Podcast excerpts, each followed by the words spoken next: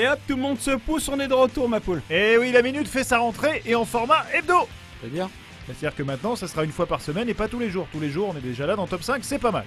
Et donc, au sommaire de cette émission, Alors, Jennifer Aniston et Jason Sudeikis stupéfiants, Snowpiercer coupé aux États-Unis, un chiffre mignon, une anecdote top secret, du buzz, des affiches, du courrier et un Gilles Lelouch en mode sérieux. Et c'est tout chaud live from la salle d'interview où on a rencontré Jason Sudeikis et Jennifer Aniston, alias Monsieur et Madame Miller. Des parents stupéfiants rapport à... Oui, c'est vrai que leur personnage transporte de la drogue, mais le film propose bien plus que ça. the family element of that, along with the, with the, the drug smuggling, like being chased by two different people, you know, like it, it, you know, two different entities, both the cops and also a drug lord, like all all that just heightens any bad decision. Yeah. And we're then, then, family. then there's then, then yeah, then you just have the layout of just you know, you know, a, a, a father and uh, and mother meeting their teenage daughter's new boyfriend. You know, so then you have that that, that familial thing. You know, so there's a lot going on. There's a little bit for everybody. Et rendez-vous mercredi prochain dans les salles pour découvrir ce road trip, pas comme les autres. Surtout qu'il y en a vraiment pour tous les goûts, y compris les fans de striptease. Surtout les fans de striptease.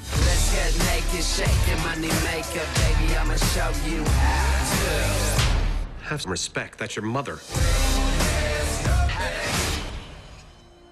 Du côté des news, je suis sûr que vous attendez et que tu attends Snowpiercer comme un dingue. Ouais, carrément, il serait diffusé à l'autre bout du monde que j'irai le voir. Mais bah, va pas aux États-Unis puisque les frères Weinstein voudraient couper 20 minutes du film. Ouais, trop violent. Un peu, et il y a notamment une scène dans une école qui coince un peu. C'est ballot ça. Oui, et ça plaît pas du tout à Tilda Swinton qui est montée au créneau pour défendre le réalisateur Bong Joon-ho. Tilda versus Harvey Weinstein, ça va saigner. Sinon, cette semaine, on a appris que Vincent Cassel et Olga Kurilenko allaient se donner la réplique dans le thriller d'action Momentum, 4 ans après avoir failli se croiser dans The Cross, projet avorté d'Andrew Nicole. En gros, ils étaient faits pour se rencontrer quand même. Voilà, et pour finir, on en sait un peu plus sur le mystérieux S de J.J. Abrahams, puisque ce sera un roman. Un bouquin? Oui, attendu le 29 octobre en librairie. Et quand est-ce qu'ils trouvent le temps d'écrire avec tous ces projets? T'aimes les chiffres, t'aimes les films? Bah ça tombe bien, c'est des chiffres, et des- enfin un seul chiffre. Et le chiffre de la semaine, c'est 4 400 000. Ouais, le loto du week-end. Non, le nombre de spectateurs de Moi Moche et Méchant 2 en France, ceux qui ont fait le plus gros succès de l'année 2013 devant Iron Man 3 et les profs.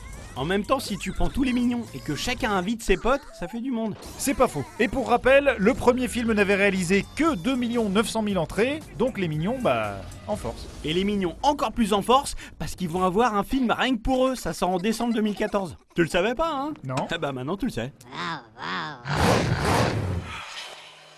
Et hop, une nouvelle rubrique dans la minute Eh, tout chaud, ça sort du four. Chaque semaine, on vous dévoile une anecdote de la mort qui tue sur un film, histoire de vous la péter en société, et on commence avec Jimmy P, puisque Mathieu Amalric et Benicio del Toro ont un énorme point commun. Bah déjà c'est pas la taille, hein. Quand tu vois l'affiche, disons le Gulliver quoi. Et non, c'est pas la taille, non, ils ont tous les deux affronté James Bond, Benicio dans Permis de tuer et Mathieu dans Quantum of Solace. Ah ok, bah autre point commun, ça finit très mal pour les deux, mais j'en dis pas plus. On passe au buzz de la semaine. Est-ce que tu as déjà entendu parler de Instructions Not Included? Non. Et de No Se Aceptan Devoluciones Bah pas plus. hein.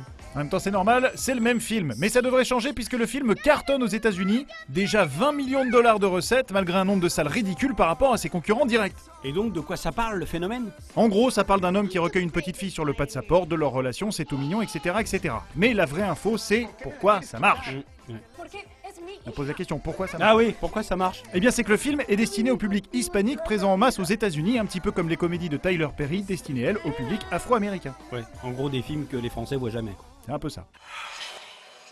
Comme chaque semaine, petite moisson d'affiches et on commence avec le poster de Snowpiercer, le transpersonnage, on en parlait tout à l'heure. Qui durera donc 2 heures chez nous et 1h40 aux États-Unis. On continue avec Orlando Bloom en panique sur l'affiche de Zulu et Ben Stiller en plein rêve sur les très jolies affiches de Walter Mitty. Ça manque de jolies femmes, hein, ces rêves. Dans ce cas, console-toi avec Jenny Ray Jones dans Sheriff Jackson. Et bah voilà, une vraie bad girl comme on les aime. Eh bah tu vas kiffer Machete Kills alors.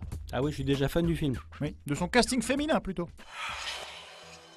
Qu'est-ce qu'on a reçu de beau au courrier dernièrement Allez, on commence avec John Rambo, qui ne veut pas des news de Stallone, mais de James Wan. Eh bien, le réalisateur de Saw cartonne actuellement avec Conjuring. On verra très bientôt son dernier film d'horreur, Insidious 2, et il s'apprête à tourner Fast and Furious 7. Jim Onunsu vient de rejoindre le casting déjà très musclé du film. Autre question. Sansa Stark voudrait des nouvelles du prochain Eliros. Eh bien, Sensa, The Green Inferno, c'est le titre, a été plutôt bien accueilli à Toronto, si bien qu'une suite est déjà en préparation. The Red Inferno. Non, Beyond the Green Inferno. Ah oui, logique. Mais ça parlera toujours de cannibales, rassurez-vous. Allez, on se quitte avec les premières minutes de Gibraltar par le réalisateur de L'Assaut. Gilles Lelouch, Tararim, le scénariste d'un prophète, c'est bien simple, je vais le voir direct. Et bah regarde cet extrait, ça va te donner encore plus envie. Enjoy et à lundi Bah non, bah non, non. bah non. Ah oui, enjoy et à la semaine prochaine évidemment. Et en attendant, top 5 fanzone, euh, ménestrel et petite tenue.